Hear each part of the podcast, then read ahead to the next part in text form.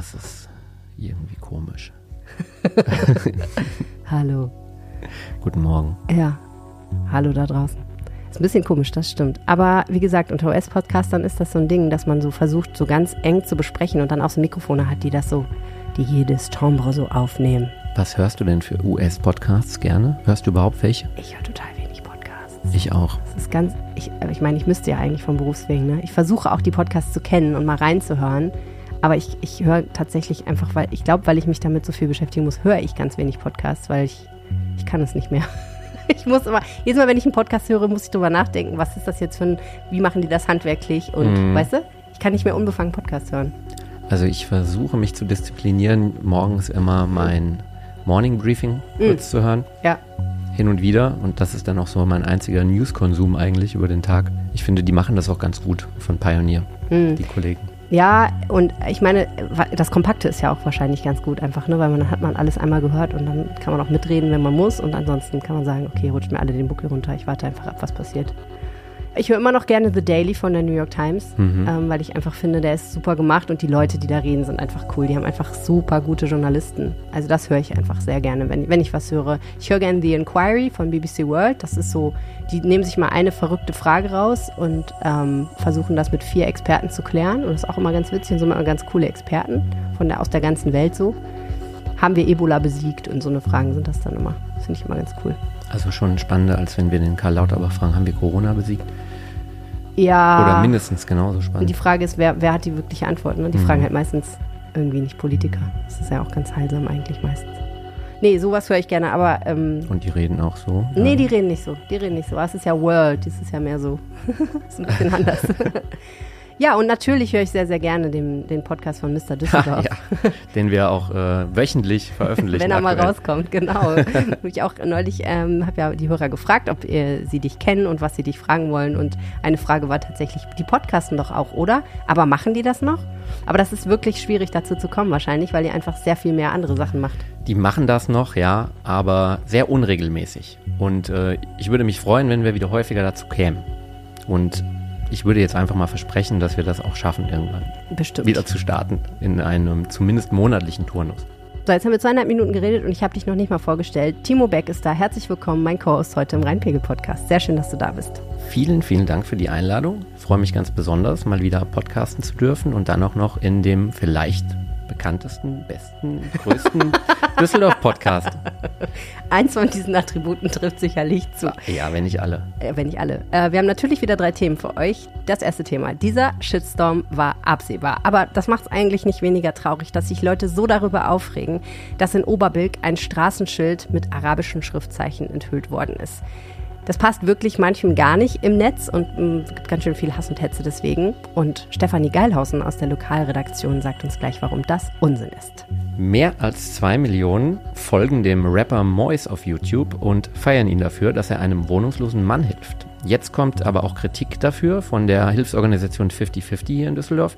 Die Streetworker sagen nämlich, dass Mois die ebenfalls wohnungslose Frau des Mannes an den Pranger stellt, mit schlimmen Folgen für sie. Und die ganze Geschichte erzählt uns nachher Verena Kernsbock. Und dann sprechen wir noch über ein Thema, was Timo bestimmt auch am Herzen liegt. Frühstück, das ist natürlich die wichtigste Mahlzeit des Tages. Naja, eine der drei wichtigsten Mahlzeiten des Tages, würde ich sagen.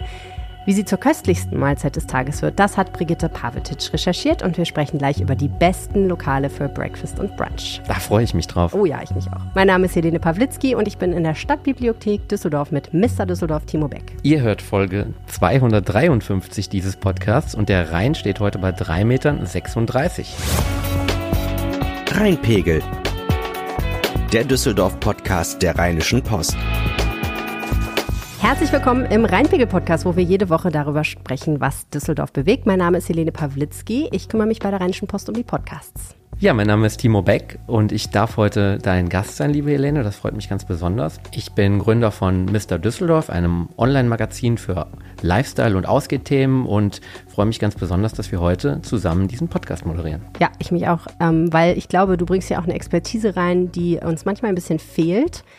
Erzähl doch noch mal ganz kurz, was ihr genau macht. Also ich glaube, die meisten Leute kennen euch wahrscheinlich über eure Listen und eure Instagram-Posts. Ja, je nachdem, welcher Altersgruppe man angehört oder auch was man so für einen Medienkonsum ähm, an den Tag legt, kennt man uns entweder von Instagram, TikTok von unserem Online-Magazin, ne, wenn man viel googelt zum Beispiel, wo kann ich, äh, was sind die besten Neueröffnungen oder was sind die besten Bars in Düsseldorf oder auch von unserem Newsletter, den wir jede Woche verschicken. Und unser Fokus ist, wie ich schon gesagt habe, eigentlich alles, was Spaß macht. Also wo kann ich gut ausgehen, wo kann ich lecker frühstücken, wo kann ich einen guten Drink nehmen und ähm, das beschäftigt uns den ganzen Tag in unserem kleinen Team. Ich will jetzt nicht wie die Bildzeitung klingen oder wie die Bild der Frau, aber was ich mich immer frage bei dir ist, dein Job ist es, alles zu kennen, was in Düsseldorf Spaß macht, Essen, Trinken und so weiter. Wie, wie bleibt man da einigermaßen in Form? Weil, ich meine, wie geht das? Ich verstehe das nicht. Du bist offensichtlich in Form. Dankeschön. Äh, ich bin ja auch mit dem Fahrrad hergekommen und sogar die Stufen hochgelaufen und man sieht dann ja Oh an der Tür Gott, direkt, okay. du hast 80 Kalorien verbraucht, bis du hier warst. Das ist krass. Das ist ganz witzig. Echt, das habe ich noch nie gesehen, weil ich Weil- noch nie die Stufen gelaufen die bin. Stufen gelaufen bist. Doch, vor, vor langer Zeit bin ich mal die Stufen gelaufen und dann habe ich mir geschworen, dass ich das nie wieder mache und es gab dieses Schild noch nicht damals. Also zum einen ähm, sind wir ja ein kleines Team. Also ich habe äh, ganz tolle äh, Damen und Herren, die mich dabei unterstützen, möglichst viel zu testen. Und ich muss ja glücklicherweise auch nicht alles testen. Wir versuchen nur die, die vermeintlich guten Sachen unter die Lupe zu nehmen. Und dann mache ich natürlich auch viel Sport, muss man sagen. Weil ich wirklich gern esse und trinke. Hm. Was Ich machst du ja, Ich habe ja mein Hobby wirklich zum Beruf gemacht. Ähm, unterschiedlich. Tatsächlich mache ich fünfmal die Woche morgens. Ich mache immer morgens direkt nach dem Aufstehen so mein Programm, bevor ich in den Tag starte. Das kann mal Yoga sein, das kann mal Fitnessstudio sein oder mal eine Runde laufen. Oder auch einfach mal nur ein bisschen Stretching, aber irgendwas immer morgens so ungefähr eine Stunde. Hm. Stehst du früh auf? Ja, ich bin, äh, stehe eigentlich zwischen 6 und 6.15 Uhr auf irgendwie. Und dann bin ich spätestens um 7 auf der Matte, sage ich mal. und dann um spätestens 8.30 Uhr eigentlich im Büro. Ja. Und ich lasse auch meistens das Frühstück aus. Ja, du isst nur eine Banane. Ich habe das gerade schon gemerkt. Ich habe heute am Wochenende, da gibt es lecker Frühstück. richtig gutes Frühstück. Okay. Ja, das Wochenende, eigentlich müsste man das wirklich immer so machen. Ich habe heute Morgen irgendwie gedacht, eigentlich solltest du nicht frühstücken. und dann habe ich aber gedacht, aber du hast ja noch so ein Birchermüsli Mhm. im Kühlschrank. Das muss eigentlich auch irgendwie weg. Also habe ich dann Birchermüsli gegessen. Und dann hatte ich so eine Stunde später wieder Hunger und habe noch drei Käsebrote gegessen. Und jetzt denke ich mir, okay, ich darf jetzt eigentlich den Rest des Tages, sollte ich eigentlich nichts mehr essen. Das wird aber auch nicht funktionieren. Das ist oft so, wenn man süß frühstückt, ne? Da hat man eine Stunde später wieder Hunger. ja, Aber ich weiß nicht, wie das bei dir ist. Mir fällt es relativ leicht, das Frühstück wegzulassen. Eigentlich aber schon. so ein Di- Dinner wegzulassen, ja. Würde mir deutlich schwerer fallen. Mir auch, ja, ja, auf jeden Fall. Weil das auch natürlich was mit runterkommen zu tun Ja. hat, abends essen, ne? Und auch so ein bisschen Total. vielleicht Routine, zusammenkommen Ja. in der Familie äh, oder Oh mit ja. dem Partner Ja. oder irgendwo schön hingehen, ein Ja. bisschen Wein dazu. Total. Also das gar nicht zu machen, ist schon. Ja, eigentlich, Komische eigentlich ist, das, ist das besser, das stimmt. Und was ich mir aber doch frage, ist, äh, Hobby zum Beruf machen ist ja, einerseits klingt das immer toll, aber andererseits stelle ich mir das auch irgendwann wie der Horror vor. Weil die Sachen, die man gerne macht, muss man dann machen. Werden die dann nicht irgendwann zur Last? Also irgendwann nach der 86. Karottensuppe mit Ingwer denkt man sich doch, oh Leute, denkt euch doch mal was Neues aus. Mhm. Also das eigentliche Ausgehen und neue Läden unter die Lupe nehmen, mache ich immer noch wahnsinnig gerne und das ist überhaupt gar keine Last für mich. Hm. Aber natürlich bin ich äh, als Gründer auch äh, genauso wie jeder andere damit konfrontiert, tausend Dinge jeden Tag zu machen, die ich wirklich nicht gerne mache, von der Buchhaltung über irgendwelche schwierigen Gespräche mit ähm, Kunden, Kundinnen, Mitarbeitenden äh, oder Behörden oder was auch immer. Und ähm, ja, also noch habe ich extrem viel Spaß an dem, was wir tun und ich glaube, dem, dem Team geht es genauso. Aber selbstverständlich äh, kommt irgendwann eine gewisse Routine rein. Ich habe mal unsere äh, Hörerinnen und Hörer gefragt über WhatsApp, was die dich so fragen wollen würden. Und es sind zahlreiche Antworten gekommen. Es gibt einigen Redebedarf. Also, Peter fragt, mich würde die beste Location mit Blick über die Stadt interessieren, außer Rheinturm. Außer Rheinturm. Ja. Ich muss ganz ehrlich sagen, aus meiner Sicht ist das so ein bisschen ähm, stiefmütterlich äh, wird das noch behandelt in Düsseldorf. So richtig, richtig, richtig äh, viele coole Rooftops haben wir nicht. Aber um jetzt einfach auch mal ein paar zu nennen, was ich sehr gut finde, ist äh, der Paris Club im 25 Hours Hotel. Da hat man Restaurant und Bar. Sehr schöner Blick. Auch ein kleiner Außenbereich, ist jetzt kein klassischer, kompletter Rooftop, aber der Blick ist definitiv gegeben. Ähm, den Rheinturm hat der äh, liebe Peter ja schon selbst genannt. Da gibt es ein sehr gutes Restaurant, das Como. Das kann ich auch wirklich empfehlen, auch wenn man mal irgendwie Freunde beeindrucken will, die nach Düsseldorf kommen. Ja, das ist schon krass, vor allen Dingen, weil das sich ja dreht, ne? Genau. Da hat man wirklich Blick über Düsseldorf. Absolut. Ja. So, jetzt noch ein paar Sachen, die vielleicht äh, noch nicht so bekannt sind. Es gibt eine super coole ähm, Bar auf dem Ruby Luna Hotel hier in der Innenstadt, die Observatory Bar Ah. nennt die sich. Die hat aber wirklich nur äh, bei gutem Wetter im Sommer geöffnet. Okay. Und auch nicht an allen Tagen die Woche.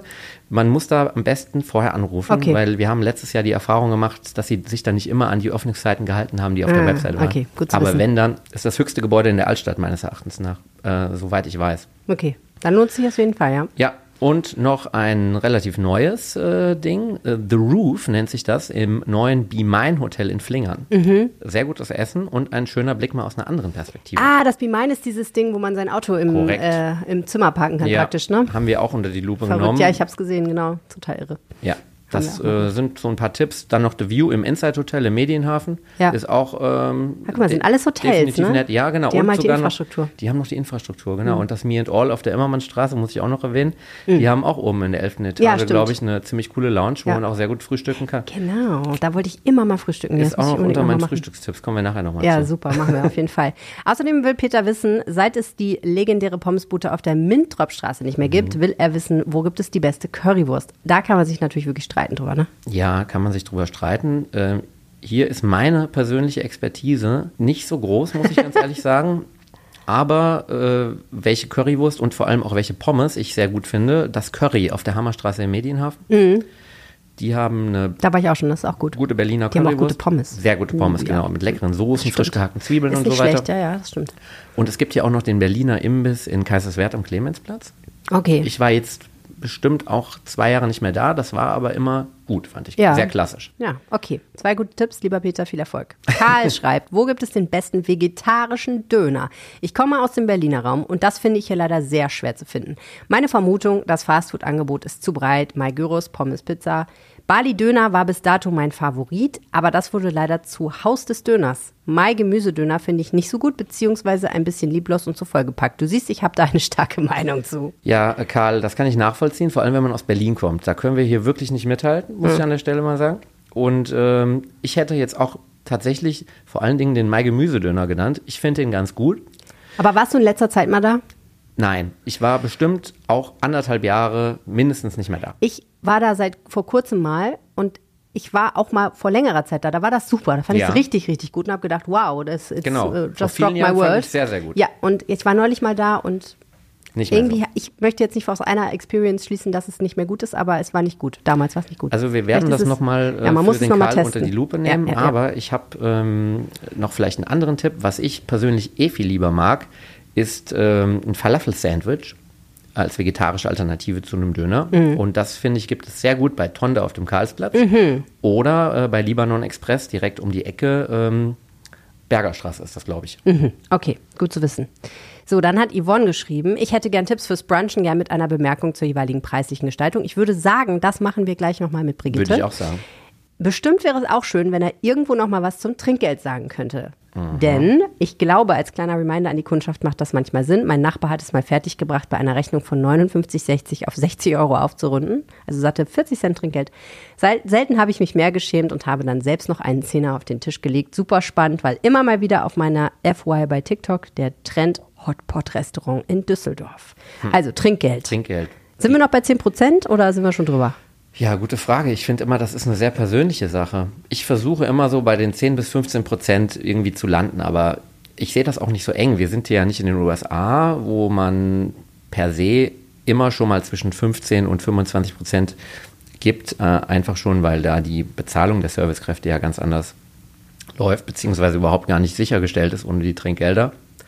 Und ähm, wie, ist, wie ist das bei dir? Also ich versuche mich immer so irgendwie anzupassen, auch an das Niveau des Restaurants, wo ich bin. Wenn ich jetzt mir einen Kaffee hole für 3,80 Euro, ein Cappuccino, dann ja, runde ich vielleicht auch nur auf 4 Euro auf. Aber wenn ich irgendwo für 41 Euro sehr lecker essen war, gebe ich auch schon mal 50. Ich bin eine total erratische Trinkgeldgeberin. Ich habe, glaube ich, irgendwie, wie heißt das, wenn man mit Zahlen nicht kann? Dyskalkulie. Ja, genau. Ja, das haben wahrscheinlich die meisten Leute bei Trinkgeld. Aber ich zerbreche immer daran, auszurechnen, was jetzt überhaupt 10 Prozent wären und Mhm. die dann zu addieren zu dem Betrag. Da bin ich immer vollkommen lost. Weswegen ich, äh, glaube ich, 50 Prozent der Zeit viel zu wenig und 50 Prozent der Zeit viel zu viel Trinkgeld gebe und immer hoffe, so karmamäßig gleicht sich das im Universum alles wieder aus. Ich habe aber neulich einen guten Trick gelernt von jemandem, der auch ein bisschen Probleme mit dem Rechnen hat. Der rechnet 10 Prozent aus und sagt dann zur Kellnerin oder zum Kellner, plus 4 zum Beispiel oder plus 3,90 Euro. Das heißt, der sagt nur, was er drauf tun will und der Kellner muss dann ausrechnen. Der schiebt den schwarzen Peter quasi ja, was weiter. ich echt schlau finde, weil ich erstens glaube ich, können die qua Beruf ein bisschen besser rechnen als ich und zweitens ja, ist, also so ist es dann wenigstens fair. Und 10% ausrechnen kriegt man ja meistens noch ganz das unfallfrei kriegt man hin. ganz gut hin. Ja, ne? ja, ja. Einfach so eine Kommastelle Genau. verschieben. Ja. Und ich meine, wenn man mehr geben will, kann man ja dann auch mehr geben. Aber was ich ganz schlimm finde, ist einfach auch, in Deutschland ist es ja auch einfach so, der Kellner steht da neben einem und wartet darauf, dass man Ja. den Betrag sagt. Ne, Man wird ja nicht mit der Rechnung allein gelassen, damit man mal in Ruhe ein bisschen ausrechnen und sein Handy zücken und den Taschenrechner benutzen kann. Es ist aber schon auch so irgendwie, also ich habe nochmal eine andere Perspektive auf das Thema, seit äh, man fast nur noch mit der Karte bezahlt. Man hat hier überall nur Jo. noch diese kleinen äh, Sum-Up äh, oder was auch immer für ja, Anbieter ja, ja. es da gibt, äh, Geräte liegen. Und äh, selbst wenn ich ein Coffee to go nehme, Ja. Werde ich jetzt quasi gezwungen, aktiv zu entscheiden, möchte Ja. ich 10, 15, 20 oder gar kein Trinkgeld geben. Ja. Und gar kein Trinkgeld es fühlt sich auch nicht richtig sich an, ne? richtig an, obwohl das ja stimmt. nicht wirklich eine Serviceleistung in, Ja. dem, in dem klassischen Sinne stattgefunden hat. Plus, Ähm, ehrlich gesagt, es fällt ja auch dieses, äh, dieses Aufrunden fällt ja auch dadurch weg, ne? Ja. Weil es gibt ja gar keinen logischen Grund mehr, warum man dann bis zur nächsten vollen Zahl aufrundet, was ja bei Kleingeld tatsächlich noch Sinn macht, damit Genau. das mit dem Rausgeber Genau. auch einfacher ist. Das, mm, muss Das man fällt eigentlich weg. auch nicht mehr machen. Also im äh, Sinne der, der, der Servicekräfte, die wir ja sowieso dringend gebrauchen können in der Gastronomie, finde ich es grundsätzlich erstmal gut, dass man getriggert wird, äh, auch Trinkgeld zu geben, wenn man mit der Karte bezahlt und vielleicht nur was to go nimmt. Hm. Ähm, aus der Perspektive finde ich das völlig legitim. Ja, ja, auf jeden Fall.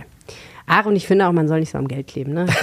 Ja, das klingt jetzt so blöd, aber irgendwie ist es halt auch einfach so, ja, ob man wirklich übermorgen den Euro, den man da vielleicht zu viel ausgegeben hat, sich wirklich ärgert.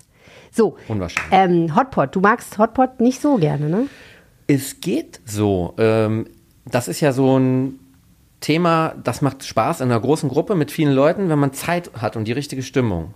Hatte ich jetzt lange nicht mehr, muss ich ganz ehrlich sagen. okay. Äh, So mit vielen Leuten, so, oh, wir haben heute mal Ja. drei, drei Stunden, vier Stunden Zeit und, und setzen uns irgendwo hin, machen Hotpot. Ja. Mm, Ist vielleicht auch nicht so ein Thema in meiner Peer Group, aber ich habe schon sehr guten Hotpot gegessen, im Little Lamp zum Beispiel. Das wurde mir öfter schon empfohlen, ja. Und was ich äh, jetzt neuerdings äh, entdeckt habe, das ist aber jetzt nicht klassisch Hotpot, sondern eher mal schnell für die Mittagspause. Äh, das heißt Olala Malatang. Wow. Das ist so äh, ein, ein Konzept. Du kannst quasi dir die Zutaten selbst zusammenstellen in so einer Ja. Bowl, äh, an so einer Art kaltem Buffet. Dann wird das gewogen und dann wird eine leckere Brühe damit gekocht. Aha. Und du hast dann quasi deine selbst zusammengestellte äh, chinesische Suppe. Ja, cool. Und äh, das ist so eine Alternative, wenn man Lust auf Hotpot hat, aber jetzt nicht irgendwie drei, vier Leute noch dafür begeistern kann, mitzukommen. Das ist super. Wo ist das? Auf der Oststraße. Ah, okay. Ja, super. Da muss man ja wirklich Ziemlich hin. direkt neben der äh, Filiale von der Bullebäckerei, die ist auf der Oststraße. Ah, okay. Ja, da wird sowieso so ein bisschen Food Hotspot gerade oh ja, raus, ne? die machen jetzt auch leckere Burger bei hab ich auch noch nicht probiert. Und ähm, also eigentlich super, kannst erst eine Suppe essen, dann noch einen Burger und dann nimmst du dir noch ein süßes Teilchen mit fürs Büro. Verstehe. Äh, Mittagessen mit Mr. Düsseldorf. Der sichere Da Weg. fällt mir gerade noch ein, die haben jetzt auch manchmal eine Currywurst bei Ach, Bulle Burger. ach, da oh, auf das der ist- könnte sich auch lohnen. Und die soll super gut sein, habe ich von äh, einer netten Kollegin aus meinem Team gehört. Okay, cool. Das muss man auf jeden Fall dann auch nochmal für Peter sich warm halten. Definitiv. So, dann kommt ein Lob von Martin. Mr. Düsseldorf stellt coole Boxen mit regionalen Produkten zusammen, die wir auch eine Zeit lang geordert haben. Wüsste gerne, was aus seiner Sicht die vielversprechendsten Neueröffnungen sind und ob er gastronomisch noch irgendwas vermisst. Und äh, was ähnliches hat auch Roddy gefragt, was fehlt denn laut Mr. Düsseldorf in unserer Gastrolandschaft? Also, wir haben ja jetzt schon über ein paar Läden gesprochen. Das waren jetzt nicht alles explizit Neueröffnungen. Aber es gibt ein paar coole Neueröffnungen aktuell, die ich äh, echt spannend finde. Zum Beispiel so im Barbereich hat sich einiges getan. Äh, wir haben eine super gute neue Cocktailbar, die heißt Hideaway. Wirklich Fokus auf qualitativ super hochwertige Drinks.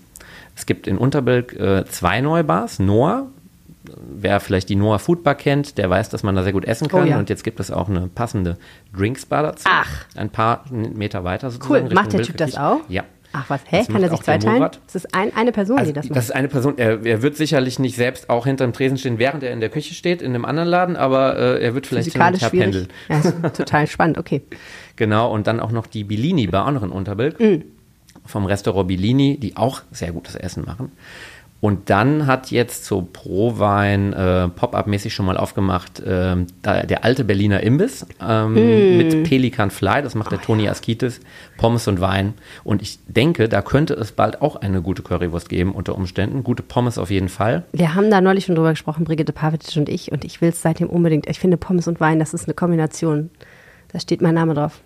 Besser als Pizza und Wein für dich? Ja, vielleicht. Vielleicht. Ja, weil ich, also Pizza wäre dann doch ein bisschen mächtig, ne? Irgendwie. Also, äh, so, ich meine, klar, natürlich, äh, aber äh, ich esse eine Pizza, dann trinke ich ein Glas Wein dazu. Aber für mich wäre das eher so, ich gehe guten Wein trinken und ich will natürlich auch eine Kleinigkeit dazu essen. Und da ist eher so Pommes und nicht so Pizza vielleicht. Ja. Also ich mag auch sehr gerne Pizza und Wein. Das gibt es ja zum Beispiel auch bei 905. Die haben ihre zweite Filiale aufgemacht, also auch eine neue Öffnung, die man sich mal anschauen kann. Dann fand ich noch spannend, in Flingern ein georgisches Restaurant, Sore, in den Räumlichkeiten, da war ganz früher mal das Neudatsch Deli drin. Super schöne Location auch und tolle Terrasse. Und noch ein Highlight, noch nicht so lange da, das Ladü am Deich. Viele kennen vielleicht äh, die erste Location des Inhabers, das nennt sich einfach nur Ladü. Und äh, das hat nur sonntags und montags geöffnet, aber ist super cool eingerichtet, total gemütlich und hat vor allen Dingen eine mega Terrasse mit äh, direktem Blick auf den Rhein. Es gibt auch noch was nicht gastronomisches. Es hat ein sehr cooler neuer Store, ein Concept Store mit Fokus auf äh, Fashion aufgemacht, The Cool, direkt an der Haroldstraße. Da haben wir auch ähm, vom Opening so eine kleine Instagram-Story gemacht. Das hat, hat vielen Leuten sehr gut gefallen. In Oberkassel gibt es ein schönes neues Restaurant, Colombella, im ehemaligen Schiff Ahoy. Italienisch? Nein, ich würde mal sagen, moderne internationale Küche vom Sashimi über die Pasta bis zum Panna Fusion. Cotta. Ja, Okay. nicht, ja. Also, wie man heute in vielen angesagten Läden so kocht. Ne? Okay. Also, du bekommst all das, was, was, was eben oft bestellt wird. Ja, die ja. Trüffelpasta, Ah, okay, aber auch das verstehe. Chateaubriand Ja. äh, oder irgendwie vorher das Thunfisch Ja. äh. Da bin ich ja kein Fan von, ne? Von was? Von so einer Mixküche. Kann Irgendwie ich nachvollziehen. Ist nicht mein Ding. Ähm, aber ich muss da in dem Fall sagen, qualitativ passt das. Sehr lecker. Und äh, das ist auch nicht so ein kunterbunter Mix. Also Mm. das ist jetzt nicht irgendwie einer, der, der macht Indisch, äh, Pizza, Döner und Ist stimmig. Ich jogge ja manchmal an so einem Laden vorbei, ne? Der heißt Laduk, Ladak. Ich bin nicht sicher. Hast du schon den schon mal gehört? Mhm. Äh, als so ein Lieferdienst, glaub Imbiss, ich, ist ein Lieferservice, ja. genau. Die Wird offenbar alles, ne? betrieben von Six. Ich sehe die immer durch das Fenster. Man erkennt sie natürlich an ihren Turbanen. Ja. Die liefern alles. Und ich denke immer, kann das gut sein? Aber ich sehe da super viele Leute immer drin Okay. und die sehen alle mal sehr zufrieden aus. ja, also wirklich, ne? Und ich meine, man sieht das so, man ist Schnitzel, Pasta, Mhm. Pizza, Indisch, alles Mögliche. Es kann ja nicht funktionieren. Ich weiß nicht, was sie noch alles haben. es kommt natürlich Aber auch die Leute sehen ganz Anspruch glücklich an. und zufrieden aus und es riecht auch eigentlich ganz lecker. Okay, dann Aber sollten wir es vielleicht mal probieren. ah, ich, ich habe ein bisschen Angst. Ich hab ein bisschen Echt, ich habe echt Angst. Es, okay, gibt, es gibt noch ein paar spannende Asia-Konzepte auch in Aha. Düsseldorf, die kürzlich aufgemacht haben. Wir haben jetzt so eine richtige chinesische Streetfood-Spießebar, die nennt sich auch Chinese Skewer Bar in ah, Flinger. die wollte ich auch unbedingt probieren. Da bin ich dann vorbeigegangen und habe mir gedacht, wow. Waren wir neulich, super lecker. Ja. Es gibt auch gute vegetarische Alternativen. Ah, okay, das ist auch wichtig. Ähm, Dongwu, einer meiner Lieblings-chinesischen Suppenläden, hat jetzt eine Filiale auf der Oststraße aufgemacht. Mhm. Und ähm, dann gibt es auf dem Karlsplatz noch einen neuen äh, Thailänder, Rak Thai. Auch für die Mittagspause empfehlenswert, sich da was zu holen. Die Liste ist ja eigentlich wirklich unglaublich lang. Ne? Also wenn man sich überlegt, dass alles in einer Stadt mal eben diese ganzen Neueröffnungen, das ist schon crazy, was wir hier für ein gastronomisches Angebot haben. Es macht jede Menge auf. Ähm, und die andere Frage war ja, was vermissen wir vielleicht noch gastronomisch? Oder Außer was vermissen wir generell in Düsseldorf? äh, Gemüsedöner gehört äh, definitiv dazu. ähm, ansonsten, was würde ich mir persönlich jetzt vielleicht noch mehr wünschen? Äh, aktuell finde ich, gibt es keine wirklich guten, authentischen vietnamesischen Restaurants mehr. Ähm, es gab nämlich eins, zwei, die haben zugemacht. Oder dieser mir immer sehr liebe äh, Samstagsmarkt in dem, also dieses Kochen ja. samstags in dem Kimfi Asia Markt Jo. findet seit geraumer Zeit nicht mehr statt. Echt nicht? Leider oh, das ist wirklich schade. und da hat man halt immer sehr authentisch so eine Pho, Pho Ja. oder Pho-Suppe, äh, Ja. um es deutsch auszusprechen, bekommen. Das fehlt mir. Äh, thailändisch könnten wir eins, zwei äh, Zugänge haben, die wirklich mal authentisch kochen. Hm. Und äh, was total fehlt, ist noch mehr Auswahl so in diesem israelischen, orientalischen Bereich. Also Mhm. wir haben ein paar gute Läden wie die Kurve, aber das sind dann wirklich äh, so Einzelfänomene und äh, auch mal irgendwie das kombiniert mit einem coolen Konzept, wo man abends auch mal länger sitzt, vielleicht mit Musik. Das kennt man aus anderen Städten wie, wie Frankfurt oder, oder Berlin auf jeden Fall in einer höheren Dichte. Ja, und ähm, Aber wenn du was Israelisches suchst, eher so was Tel Aviviges, ne? was so dann auch noch so ein bisschen partymäßig vielleicht ist. Genau. Ähm, also wir haben ja auch kein Neni in Düsseldorf. Das, Was? gibt, das ist so ein recht bekannte Systemgastronomie, die oft in diesen 25-Hours-Hotels auch drin Ah. ist, zum Beispiel in Köln. Aha. Und äh, wir haben ja in Köln, e- äh, in Düsseldorf eben den, den Paris Club im 25-Hours-Hotel. Und das fehlt mir auch so ein bisschen, dass wir äh, ja mehr von solchen Konzepten bekommen. Also äh, Konzepte, die man dann in jeder Stadt gleich findet. Nee, äh, ich bin gar kein Freund von, von Systemgastronomie. Also ich würde mir wünschen, dass wir nur Individualgastronomen haben, aber einfach mutigere Konzepte so in diese Richtung, die dann halt auch mal äh, ein bisschen größer sind. Da muss man dann natürlich auch ein bisschen mehr Geld investieren. Das ist nicht so einfach, ja. Äh, das sind dann halt eben oft doch Gastronomen, die schon in irgendeiner Form vorher äh, erfolgreich waren Ja. mit einem anderen Laden, muss man sagen. Also ich würde sagen, da sind ein ganzer Haufen Tipps dabei für die Rheinpegel-Community. Wenn ihr auch mal Fragen von mir kriegen wollt und mir eure Antworten vor allen Dingen schicken wollt, dann könnt ihr das machen unter 0160 80 80 844. Schreibt mir einfach eine WhatsApp. Ich schicke euch dann was zurück. Und wenn ihr Lust habt, könnt ihr dann auch Teil unserer WhatsApp-Broadcast-Liste werden. Wie das geht, erkläre ich euch dann gerne per WhatsApp. So, was hat dich denn diese Woche in Düsseldorf besonders bewegt? Gab es irgendwas, wo du gesagt hast, yo, das ist, hat mich Also mitgenommen? diese Woche war ja stark geprägt von der Proweinmesse, die in Düsseldorf stattfand, äh, von Sonntag bis Dienstag. Und äh, ich weiß nicht, ob du es gemerkt hast, aber ich habe auf jeden Fall gemerkt, dass ab dem vergangenen Wochenende die Stadt unheimlich voll war. Man ähm, wirklich äh, überhaupt keine Tische mehr reservieren konnte in, in Restaurants. Und ähm, auch zum Beispiel bei uns im Büro, wir sitzen ja in einem Coworking Space, haben wir ein, haben wir ein Büro, das war deutlich voller, Ja. also der Space, weil sich da wohl auch äh, ein paar Proweine eingemietet hatten. Ja, kannst mal sehen. Und es gab natürlich auch einige Afterpartys dann abends, Ja. äh, die sehr cool waren in der Stadt. Ja, das Äh, stimmt. Also mal sonntags und montags ist ja auch echt relativ ungewöhnlich Ja. für Düsseldorf, dass da richtig was los war. Ja, ja, ja, das stimmt. Und ähm, es, das Niveau war natürlich einfach wahnsinnig hoch, ne? dadurch, Mhm. dass es halt einfach tolle Getränke waren, die man da teilweise nehmen konnte. So ja, ist es das. ist ja auch irgendwie, äh, ich finde es fast äh, erstaunlich, wie diese Messen äh, wieder an Popularität gewonnen haben, nachdem ja Corona sozusagen dem erstmal ein Ende bereitet Hm. hatte. Es war ja jetzt auch mehr oder weniger vor kurzem die Internorga-Messe in Hamburg, die größte Gastronomiemesse überhaupt. Und die ist auch aus allen Nähten geplatzt. Also irgendwie hat jeder Bock, wieder rauszugehen und sich äh, auf den Messestand zu stellen und äh, nicht mehr nur irgendwie über Teams sich das Ganze Ja. Ja, und ich glaube aber gerade auch sowas wie Wein und, und dieses Business ist natürlich, lebt auch total von der Geselligkeit und den persönlichen Mhm. Kontakten. Das hat man schon auch so ein bisschen gemerkt, wenn man sich mit den Leuten unterhalten hat, die es ja nicht so einfach hatten, weil am Montag ja die Rheinbahn gestreikt hat. Ja. Das war ein Riesenthema, glaube ich, unter den Messegästen, weil ähm, zu einer Weinmesse mit dem Auto hinzufahren ist halt nicht so sinnvoll. Du willst ja Nee. auch was probieren. Ähm, ich habe das auch gemerkt, ähm, weil ich wollte am Montag zu einem Termin äh, zu meinem Steuerberater und dachte, ach komm, heute gönnst du dir mal ähm, ein, ein Taxi. Aber das war gar keine gute Idee. Ich habe dann festgestellt, dass ich überhaupt keins bekomme. Und dann hat es genieselt und ich war nicht richtig gut angezogen und musste dann aufs Fahrrad. Oh nein. Äh, die, die 20 Minuten. Oh, wow. War dann aber doch tatsächlich die bessere Wahl, weil ich habe mir dann den, die Verkehrslage angeschaut auf meinem äh, Weg am Rhein entlang und äh, das war ja Wahnsinn, wie sie auf der Sizilienallee da standen, die Autos. Ja, klar, wollten alle zur Prowein oder rein in die. Stadt, ne?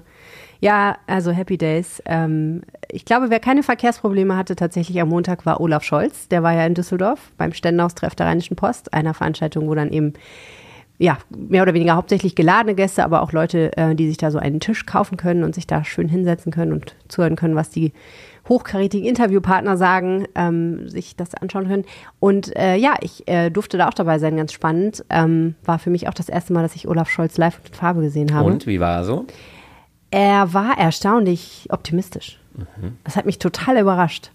Also er ist ja niemand, der jetzt dann so mega aus der Schule plaudert und von dem man dann so interner hört oder der irgendwie mal ein bisschen was Saftiges sagt. Ne? So ist der ja gar nicht drauf. Immer sehr zu, gefasst. Sehr, äh, sehr trocken ja. und so. Ne? Ich mag das ja eigentlich ganz gerne, aber ich bin auch Hanseatin.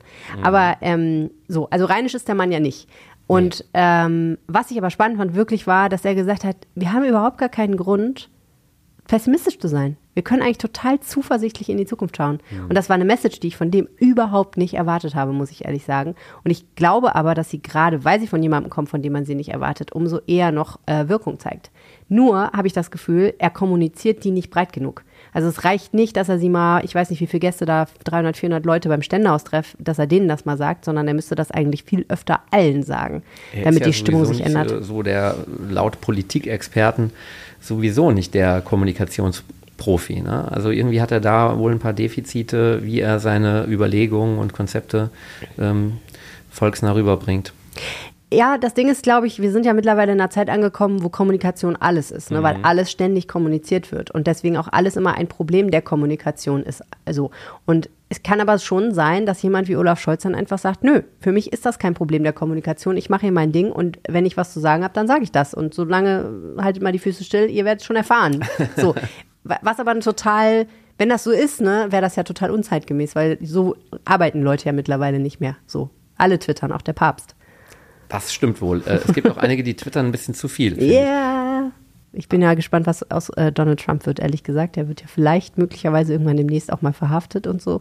Und er hat sich ja total ruhig verhalten in den vergangenen Monaten, habe ich gelesen, war total moderat in seinen Wahlkampfauftritten, ne? Und alle so, oh krass, der neue Donald und so. Vielleicht ähm, hat das ja jetzt drauf, dass er nicht ganz so auf die Kacke haut. Und äh, seitdem aber er glaubt zu wissen, dass er bald verhaftet wird, hat das aufgehört Jetzt hat er selbst eher ein bisschen haut, Angst bekommen. ja, also er haut halt tierisch um sich, ne? Und äh, unter anderem hat er, hat er Roy DeSantis, seinem mutmaßlichen Präsidentschaftskandidaten, Konkurrenten, implizit irgendwie in Anführungsstrichen vorgeworfen, er sei schwul und lauter so Sachen, wo du so denkst, äh, der Zirkus geht weiter, es hört nicht auf, er, er macht einfach, einfach wahnsinnig erratische Dinge.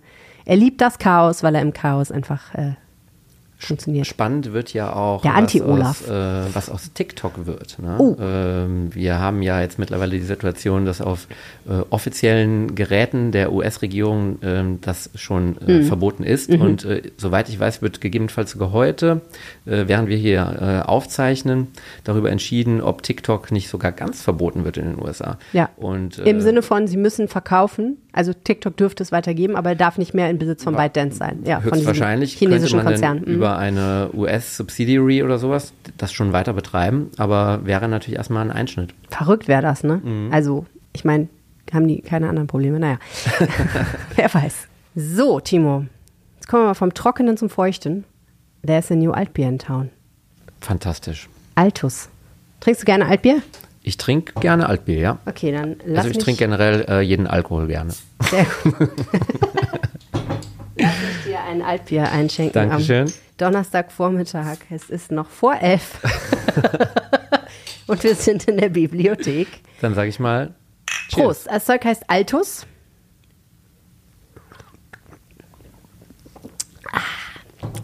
Mhm. Ja, schmeckt nach Altbier. Ja, So, was ist jetzt das Besondere an diesem Bier?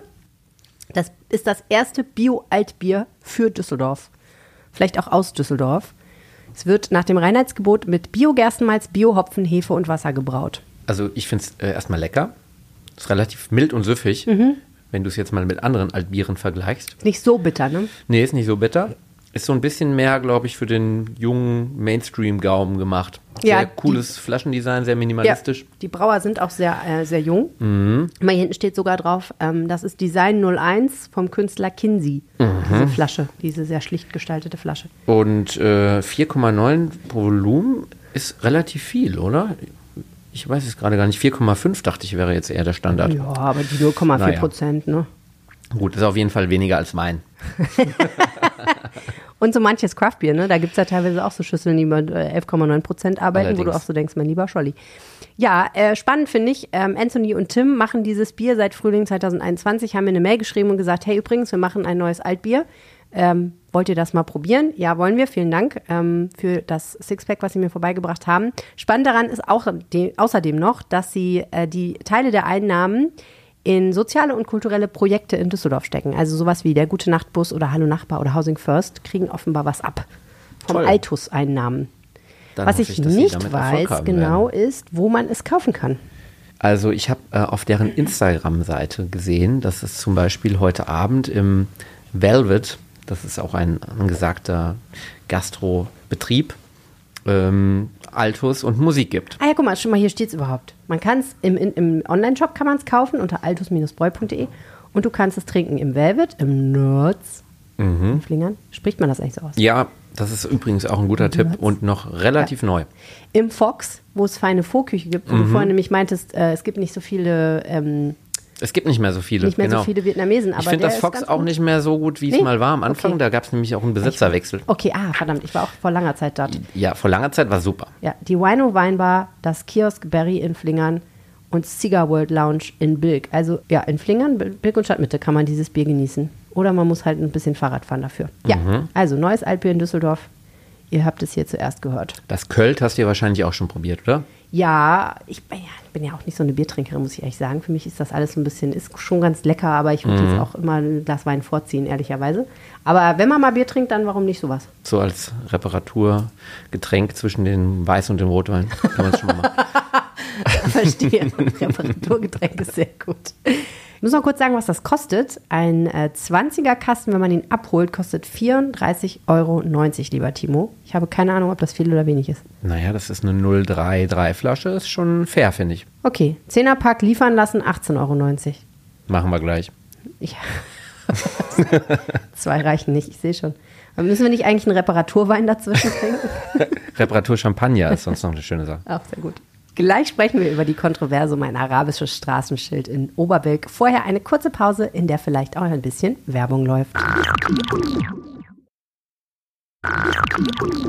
Die Welt ist ja wahnsinnig klein, Timo Beck.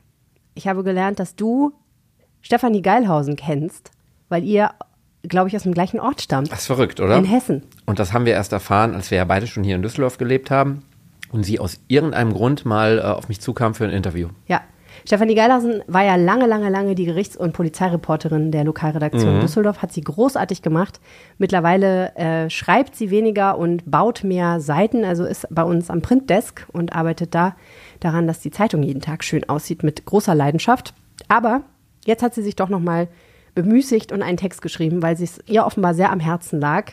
Sie hat nämlich, weil sie auch Oberbilkerin ist, ähm, in einer Gruppe, einer Facebook-Gruppe für Oberbilker gesehen, wie wahnsinnig die Leute sich echauffieren über eine neue Geschichte auf der Ellerstraße, nämlich ein Straßenschild mit arabischen Buchstaben drauf.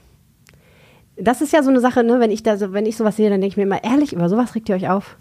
Würde man doch eigentlich nicht auf die Idee kommen. Das Problem ist ja, dass sich über das japanische Straßenschild auch kein Mensch aufgeregt So hat. aus. Und ähm, es, es gibt, glaube ich, seit gestern oder ein paar Tage davor auch ein italienisches Straßenschild. Und äh, das hat natürlich auch nicht solche Wellen geschlagen. Nee. Da fragt man sich, woran kann das liegen? Woran kann das wohl liegen? Stefanie Geilhausen hat ein paar Gedanken dazu. Stefanie Geilhausen, du und ich, wir haben ja ein gemeinsames Hobby, nämlich hinterm Düsseldorfer Bahnhof rumhängen. Ja, ich bin da, glaube ich, ja ein bisschen schuld dran. Als du nach Düsseldorf kamst, habe ich dich ja in Oberbilk sozusagen langsam eingewöhnt. Ach, ist das so? Ja. Das heißt, mir gar nicht aufgefallen, dass du mich eingewöhnt hast. So gut hast du das gemacht.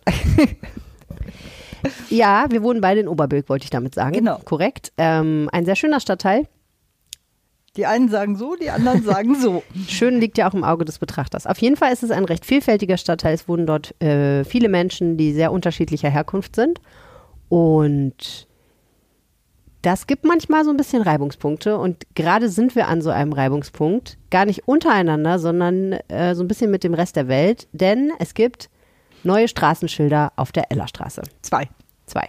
Es gibt zwei. Die, die zwei. Ellerstraße ist lang und es gibt zwei Straßenschilder und zwar an der Einmündung der Lessingstraße, wenn ich mich nicht irre. Das müsstest du genauer wissen, du wohnst da. Ist das nicht die Linienstraße, ähm, du? Nee, ich glaube, die Linienstraße, die wäre nicht gegangen. Das hatte was mit der Übersetzung des Wortes Linie ins Arabische zu tun. Das hätte irgendwie komisch ausgesehen und äh, wäre missverständlich gewesen. Es ist also die Lessingstraße und an der Einmündung der Lessingstraße steht halt eben dieses Schild, auf dem Ellerstraße in Arabisch steht. Sagt man. Ich kann kein Arabisch lesen und ich kann es auch nicht sprechen, deswegen weiß ich weder, wie man es ausspricht, noch weiß ich, ob es ein arabisches Wort für Eller gibt.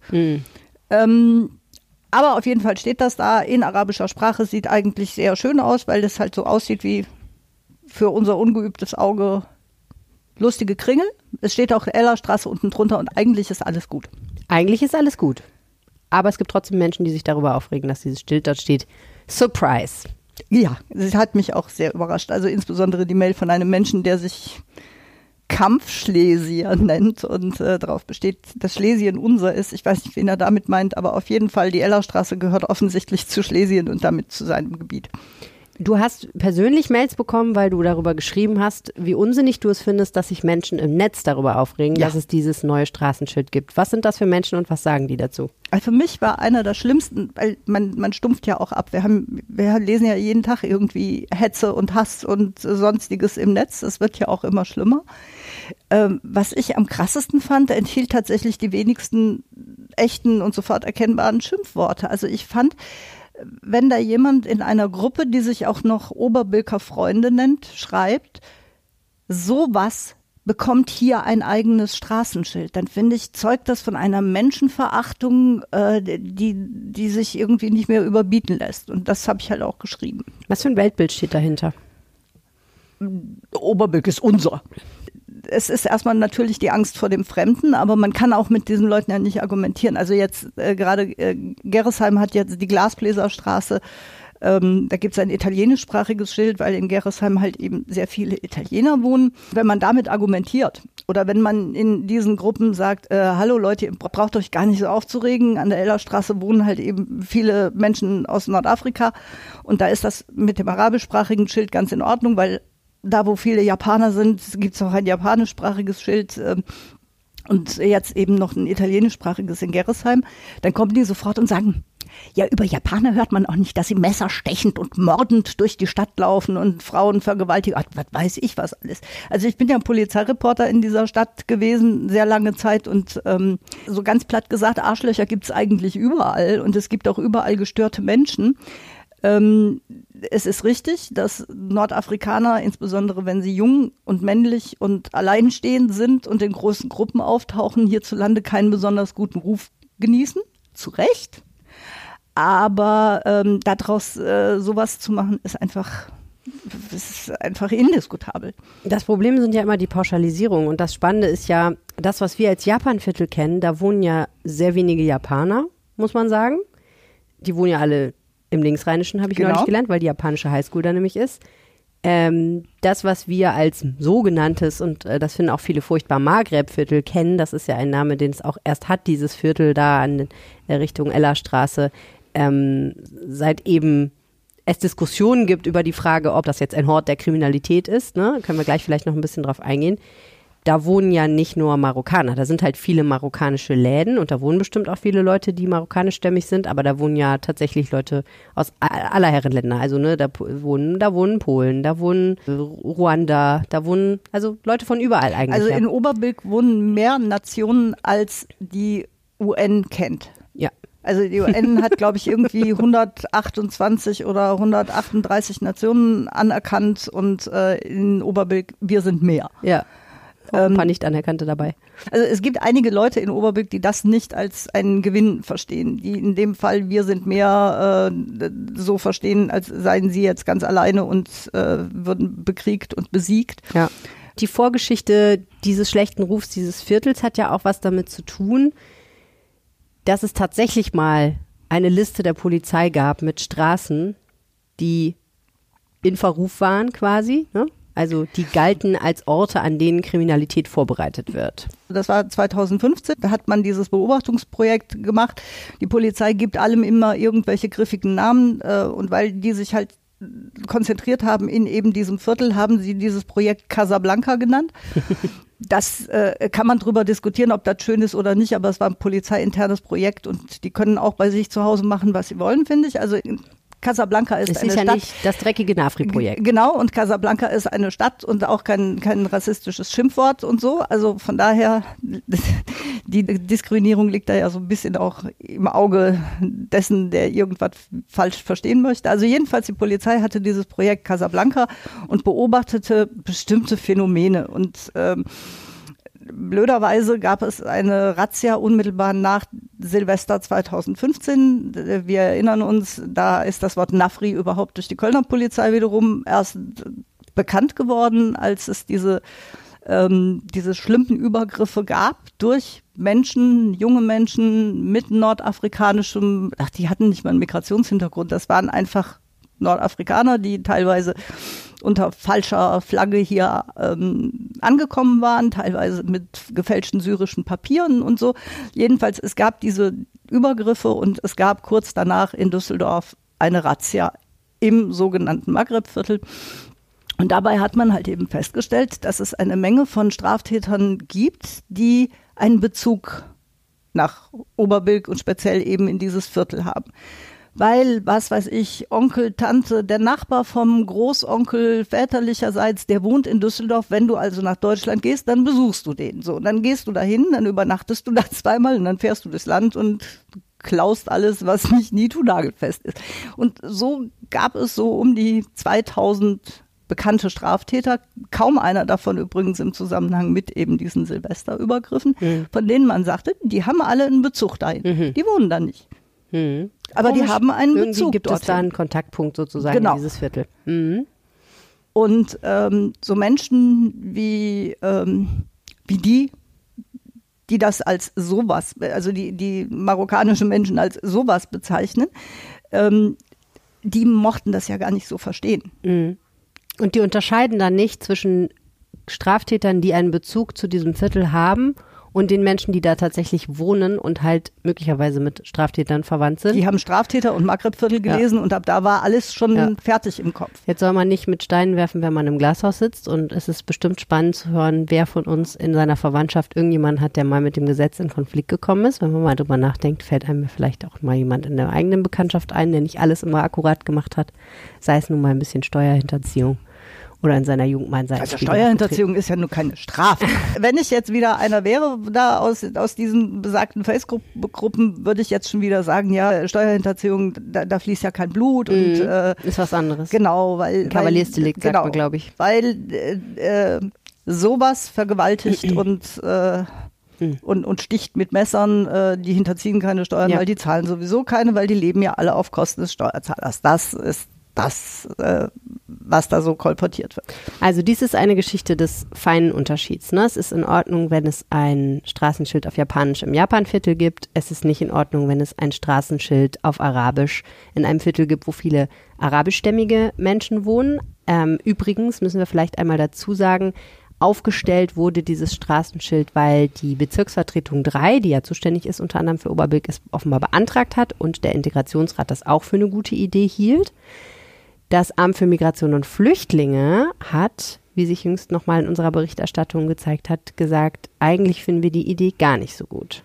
Ja, die hatten Angst, dass man die Leute ausgrenzt und dass man so eine Art Ghetto-Beschilderung da macht. Also dass, dass sich das, äh, dass es diskriminierend wirkt. Mhm. Und die sagen halt, man kann die Vielfalt Düsseldorfs nicht abbilden in einem Straßenschild.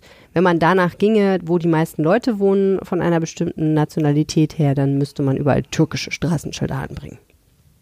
Das deren Begründung. Ja, ich finde das übertrieben. Ich finde, punktuell kann man das durchaus machen. Und äh, man kann, äh, es ist ja auch im Gespräch ein türkischsprachiges äh, Straßenschild irgendwo in, ich glaube, in Rath äh, wird darüber gerade geredet.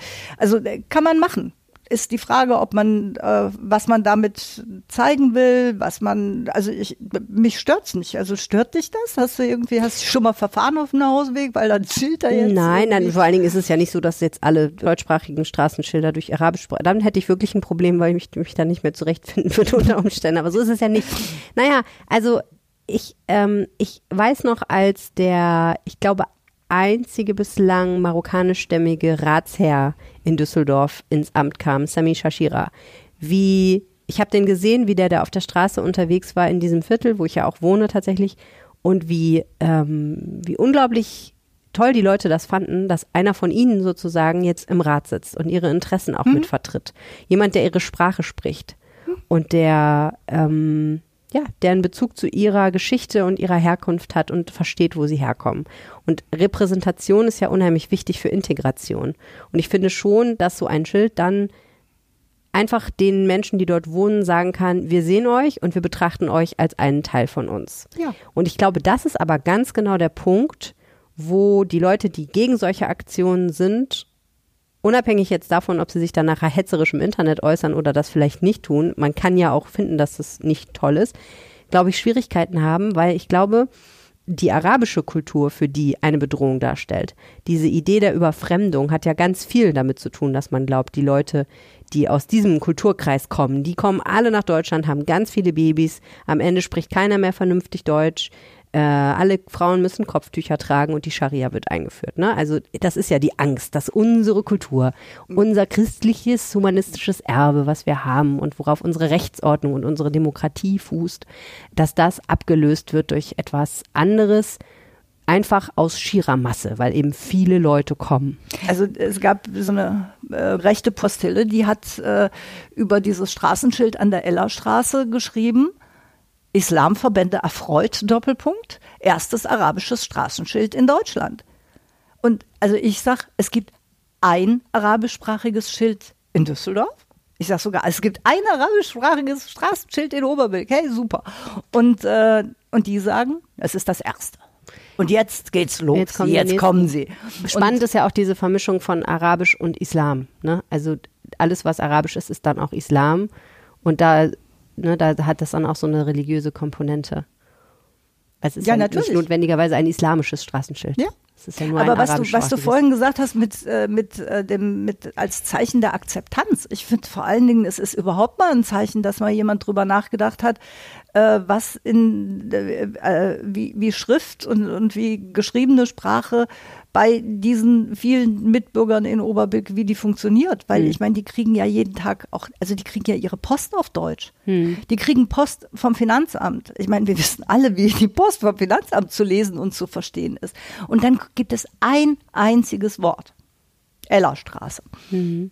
Das sie jetzt in ihrer eigenen Schrift lesen können. Das ist doch toll. Also ich finde, also wenn, das ist einfach so ein klitzekleines Entgegenkommen. Das ist, also für mich ist das egal, ob das jetzt, wie es gemeint ist, ist mir wurscht, weil ich, ob das jetzt als Zeichen der Weltoffenheit Düsseldorfs gemeint ist oder als Zeichen von, keine Ahnung, ich finde es völlig ideologisch, völlig ideologiefrei und gar nicht mit großer Symbolik aufgeladen. Ich finde das einfach nett. Ich bin sehr gespannt, ob das das letzte oder das erste arabischsprachige Straßenschild in Düsseldorf ist. Wir beobachten das weiter. Vielen herzlichen Dank, Stefanie Geilhausen. Gerne. So, aus der wunderbaren Welt des Internets erreicht uns eine Geschichte, die Verena Kensbock recherchiert hat. Herzlich willkommen im Podcast, Verena. Vielen Dank. Ist nicht so eine schöne Geschichte, muss man sagen. Also, das stimmt. Ich, ich stehe auch ein bisschen ratlos davor, ehrlicherweise. Fängt alles an mit einer Pressemitteilung der obdachlosen Hilfsorganisation 5050, die schreiben, der Hip-Hopper und YouTuber Mois, ich weiß nicht, ob ich seinen Namen richtig ausschreibe, ich spreche, ich hoffe es, hat ein Video gemacht, in dem er eine Frau in ziemlich schlechtem Licht dastehen lässt und jetzt sind die Follower von Mois unterwegs und nerven diese Frau tierisch. Kannst du uns erleuchten, was dahinter steckt?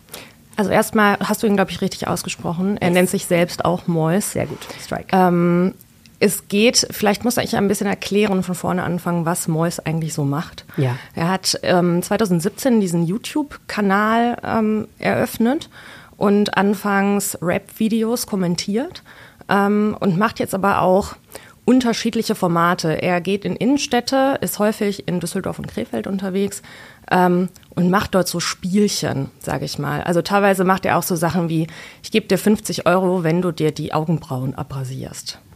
Ähm, und er macht aber eben auch Spielchen, unter anderem mit obdachlosen Menschen. Und ich nenne das jetzt mal Spielchen, weil es aus meiner Sicht welche sind. Ähm, also er, auf das Video, auf das ich mich auch beziehe, geht er ähm, in den U-Bahnhof Heinrich-Heine-Allee und drückt Obdachlosen seine Kreditkarte in die Hand und sagt, heb dir so viel ab, wie du möchtest. Hm. Und die Spielregeln sind aus seiner Sicht, ähm, wenn sie zu viel abheben, dann sind sie gierig und dann hat er zwar Geld verloren, aber dann hat er quasi den Kern dieses Menschen erkannt, den, das echte Wesen. Und wenn sie bescheiden sind und nur wenig abheben, dann legt er noch was oben drauf. Klingt ein bisschen nach Küchenpsychologie. Absolut. Und ehrlicherweise, und das ist jetzt auch wirklich meine ganz persönliche Meinung, ich finde das scheinheilig. Ich finde irgendwie die ärmsten Menschen die keinen Schlafplatz haben, die kein Geld für Essen haben, ähm, denen Geld anzubieten und sie dann dafür zu verurteilen, wenn sie es nehmen, ähm, finde ich perfide. Und dabei werden die dann gefilmt? Dabei werden sie gefilmt. Ähm, zum Teil so wenn er so die Kontaktaufnahme macht, auch wirklich von weiter entfernt. Er ist irgendwie zumindest mit einem kleinen Team unterwegs. Ähm, sie lassen sich dann aber irgendwann drauf ein und gehen dann mit und werden dann auch wissentlich gefilmt.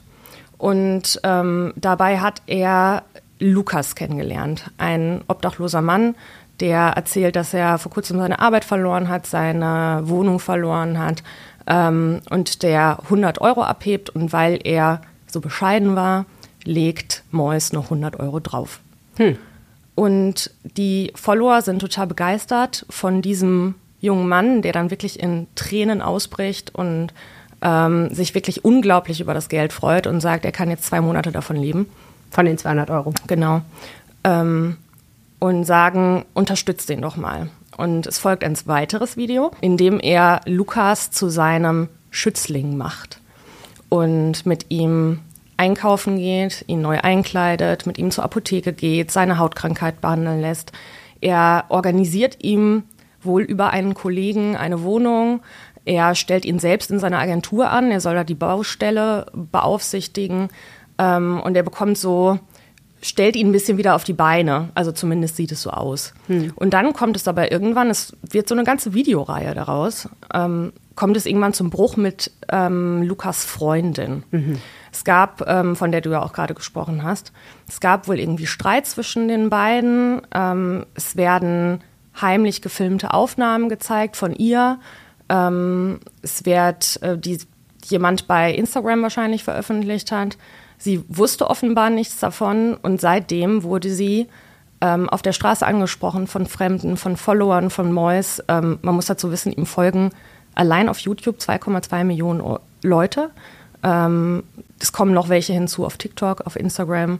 Also er hat wirklich eine unglaublich große Reichweite. Mhm. Und ähm, das führte dazu, dass diese Frau, die obdachlos ist und in Düsseldorf auf der Straße lebt, sich eben nicht zurückziehen kann, angesprochen wird von Fremden, ähm, was sie da gemacht hat. Was zeigen was denn diese Aufnahmen? Zeigen eine Streitsituation zwischen den beiden. Sie wird so ein bisschen von unten gefilmt. Ähm, offensichtlich wusste sie davon nichts und sie wird in diesem Video vor allem für diesen Bruch verantwortlich gemacht und sie wird dafür verantwortlich gemacht, dass ähm, sie irgendwie mit Pöbeleien ähm, die Wohnung verloren hat, in der die Mois den beiden besorgt hatte und dass sie angeblich den Lukas wieder auf die Straße treiben will, ihn wieder obdachlosen machen möchte. Also Mois erzählt eigentlich in seinen Videos eine Geschichte von einem Obdachlosen namens Lukas, den er sozusagen jetzt wieder aufpäppeln will und dem er hilft. Und in dieser Geschichte ist, gibt es einen Bösewicht und dieser Bösewicht ist die Freundin von Lukas, die ihm das irgendwie versaut, weil sie pöbelt, weil sie streitet, weil sie nicht okay ist. Das ist die Geschichte, die Mois erzählt. Genau. Und die Follower von Mois folgen dieser Geschichte offensichtlich. Absolut. Also es ist auch sehr eindeutig in den Videos. Mois redet immer wieder auf Lukas ein und sagt, die ist nicht gut für dich, vergiss sie. Ähm, wir wissen natürlich nicht genau, wo da die wahre Grenze verläuft. Ähm, aber es ist, und das ist auch das Argument von 50-50, es ist schon sehr eindeutig, wird sie zur Schuldigen gemacht und sie wird eben ähm, den da ausgesetzt, dieser Reichweite, und sie weiß davon überhaupt nichts und wird eben in ihrem Lebensraum, der, der, Stra der die Straße ist, ähm, dann bedrängt und belästigt. Mhm. Ist eine Geschichte, Timo. Ich finde immer, wenn sowas dann auch noch bei uns vor der Haustür passiert, dann hat man dazu noch mal eine besondere emotionale Beziehung. Die Rapper mit der großen Reichweite aus Düsseldorf sind ja generell ein Thema, was schon häufiger aufgegriffen wurde. Ja, Thomas Geisel hat da ja auch seine Erfahrungen mitgemacht, muss man mit sagen. Fahrradbang, ja. Absolut. Mhm. Äh, er hat ja jetzt auch äh, gerade ein neues Video veröffentlicht, wo er, wo er das so ein bisschen relativiert, wo er dazu aufruft, äh, die Frau äh, in Ruhe zu lassen und dass er, äh, dass sie ihm auch sehr leid tun würde. Ähm, unterm Strich kann man nur sagen, äh, ich hoffe, dass seine Follower sich daran halten und ähm, die Arme nicht weiter belästigen. Darauf aufmerksam gemacht hat ja die Obdachlosenorganisation 5050. Was genau werfen die Mäus denn vor? Die werfen ihm vor, die Dorothea heißt sie, ähm, die Freundin, ähm, vorzuführen und sie eben zu einer Schuldigen zu machen, die sie aus deren Sicht eigentlich nicht ist. Ähm, also sie sagen, die Beziehung zwischen den beiden hat sehr lange schon ist problematisch und das ist wohl relativ komplex und ähm, das sei wohl etwas einfach dargestellt. Und man muss dazu sagen, wie du auch gerade ähm, schon erwähnt hast, ähm, Mois hat das betreffende Video auch offline genommen, nachdem er ein Anwaltsschreiben bekommen hat. 50-50 äh, hatte einen Anwalt eingesetzt, der ihn abgemahnt hat. Weil es um Bildrechte geht? Genau, es ging, um, es ging um Persönlichkeitsrechte und Verletzung des Rechts am eigenen Bild. Denn man darf natürlich nicht heimlich gemachte Aufnahmen von jemandem ins Internet stellen, mhm. wenn derjenige nicht zugestimmt hat. So ist es. Mhm. Und er hat darauf ziemlich schnell reagiert, innerhalb weniger Stunden ähm, das Video offline genommen ähm, und auch seine Follower gebeten, die Frau in Ruhe zu lassen. Sie ist allerdings auch noch in älteren Videos zu sehen. Also die wirklichen Fans werden sie wahrscheinlich trotzdem erkennen. Aber vielleicht werden sie trotzdem ein bisschen Ruhe geben, wenn Mois das sich wünscht. Das Problem ist ja immer, wenn der Geist aus der Flasche ist, ne? du kriegst ihn nicht wieder reingestopft. Leider. So ist das heutzutage ja. mit diesen Plattformen, ja. Ähm, es gibt ja auch in den USA diesen relativ großen, also ich kenne ihn von, von Instagram, ich weiß gar nicht, welche Channels er sonst noch bedient. Äh, ein wohlhabender äh, Typ, der wahllos unheimlich viel Geld verteilt an Obdachlose und ähm, auch mehrere Millionen Follower hat. Möglicherweise hat Mois sich da so ein bisschen ein Beispiel dran genommen. Ich weiß ehrlich gesagt nicht, wie ich das finde. Ähm, auf der einen Seite tust du in dem Moment natürlich einer Person was Gutes, aber auf der anderen Seite habe ich das Gefühl, äh, dass diese Leute sich auch versuchen, dadurch so ein bisschen zu erhöhen und, und selbst in einem sehr positiven Licht darzustellen. Und ähm, ja, naja, das wäre ja alles gut und schön, wenn man es nicht filmen und ins Internet mhm. stellen würde. Ne? Wenn tu, es wirklich eine gute Tat darüber, sein soll, ja. genau, ja, ja, wenn es wirklich eine gute Tat sein soll, dann frage ich mich natürlich, warum macht man es dann publik auf großen sozialen Netzwerken? Denn letztendlich geht es ja dann darum, einerseits eine Followerschaft zu generieren, die wiederum Geld bringt. Denn ich habe mir auch versucht, Mois Videos anzugucken und ich bin an verschiedenen Stellen gescheitert, weil mir mehrere Werbespots vorgespielt wurden, um die ich nicht herumkam. Ja. Äh, also der wird auch Geld damit verdienen, einfach, äh, dass er das macht. Und äh, am Ende ist es vielleicht einfach so ein linke Tasche, rechte Tasche Geschäft. Auf der anderen Seite ähm, feiern ihn natürlich seine Anhänger in den Kommentaren dafür, was er für ein guter Mensch ist. Also ähm, er hat auch persönlichen Ruhm davon, dass er diese Dinge tut. Und die Menschen, denen er das Geld schenkt, sind letztendlich ja nur Werkzeuge dazu. Also ähm, er instrumentalisiert sie sicherlich auf eine gewisse Weise. Absolut. Wie du das schon beschrieben hast. Ich habe mir ja etliche Videos angeguckt und etliche Werbeclips, muss man dann so sagen, auch. Ähm, er macht auf jeden Fall Geld damit. Ähm, ich kann mir nicht vorstellen, dass er ähm, da mit einem Minus rausgeht, um ehrlich zu sein. Ähm, und ich kannte diese Masche vorher noch gar nicht und war ehrlich gesagt ein bisschen schockiert davon. Ich, ich glaube, dass er so jemandem wie Lukas, den er sich da jetzt herausgepickt hat, zwar durchaus hilft und dass man das auch anerkennen sollte. Ich glaube aber, dass es durchaus nachhaltigere Formen der Obdachlosenhilfe gibt ähm, und die ihn selbst wahrscheinlich weniger bereichern würden, aber vielleicht ähm, eher an den Kern des Problems gehen, anstatt einer Person äh, zu helfen. Aber es ist, man merkt es auch ein bisschen ähm, an, ich fand ein Zitat von ihm ganz sprechend, ähm, weil er zum Beispiel auch viele Obdachlose, ich habe so wahrgenommen, verachtet, die Drogenprobleme haben. Und er sagte, ähm, einen Obdachlosen zu finden, der keine Drogenprobleme hat, ist so schwer, wie eine korrekte Frau zu finden. Und das war irgendwie so eine doppelte Diskriminierung, die ich wirklich unglaublich fand. Und ähm, darum hat er sich eben auch diesen Lukas ausgepickt, weil der ähm, er sagt zwar, dass er ab und an trinkt, aber wohl keine härteren Drogen nimmt. Ähm, und ich glaube, äh, so weit geht dann sein Verständnis, also Mois Verständnis für Menschen auf der Straße doch nicht.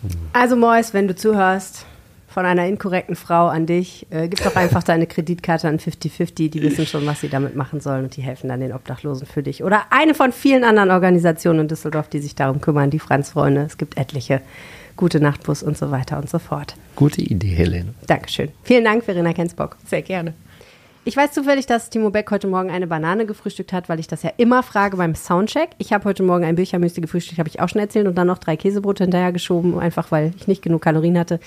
Brigitte, was hast du heute gefrühstückt? Na, das ist lustig. Du, ich habe bislang einen Kaffee getrunken oder zwei. Ich habe noch gar nichts gegessen. Vorbildlich. Aber ja, Intermittent ja, Fasting, ne? Ja, 16,8 oder so, ne? Ja, aber ich esse gerne tatsächlich äh, ayurvedisch äh, Haferflocken mit warmem Wasser. Das finde ich eigentlich ganz gut, ne? Aber Nur mit ja. warmem Wasser? Ja, kann man machen. Nichts und dann noch mit, mit Früchten und so, aber auch warm gemacht. Das ist super. Schmeckt so gut. Und das ist natürlich sehr gut, überhaupt um in den Tag zu starten, weil du ganz viel Vitamin B12 und sowas oder Eisen hast durch die Haferflocken. Genial. Kann ich wirklich jedem empfehlen. Fast wie Banane ist dein. Birchermüsli, oder? Ja. Ist ja Also, auch Haferflockenbasis. So, meine Haferflocken gieße ich an mit Apfelsaft und Sahne. Oh, ayurvedisch, Mit gar Altbier. nicht gut. Überhaupt nicht ayurvedisch. Mit Altbier wäre auch mal, nee, ich mag das. muss Oder Champagner, Helene, ne? Ja, Champagnerfrühstück ist ja sowieso das Beste. Also, Ja. wir, wir einigen uns darauf, dass es auf jeden Fall mindestens einmal in der Woche sollte man geil frühstücken. Das kann ja auch am Wochenende der Cheat Day, wenn es sowas gibt, sein. Und die Frage ist natürlich, wenn man das Frühstück nicht gerade selber herstellt, beziehungsweise jemand hat, der es für einen tut, wo geht man hin? Brigitte, dein Stichwort, wo geht man hin? Also, Frühstücken boomt. Ja, Und es total. gibt etliche Dinge, die man ausprobieren Ach, es kann. gibt etliche Dinge, die man ausprobieren kann. Tatsächlich, ähm, das ist ja äh, wirklich bemerkenswert, was sich so in Düsseldorf entwickelt hat an Frühstückskultur. Und ich will das auch genauso benennen, Frühstückskultur, als ob die nicht schon immer gegeben hätte. Aber es gibt trotzdem Veränderungen. Es ist so, ihr müsst euch vorstellen, oder wie wir eigentlich alle wissen, früher gab es ja so die, vor allem die Klassiker, die es teilweise immer noch gibt. Kaffee Heinemann, knallvoll, Bin jeden Tag. Ja, wirklich auch am Wochenende. Es ist der Wahnsinn und es ist ganz schön, ein sehr durchmischtes Publikum, was Hm. ich ganz toll finde.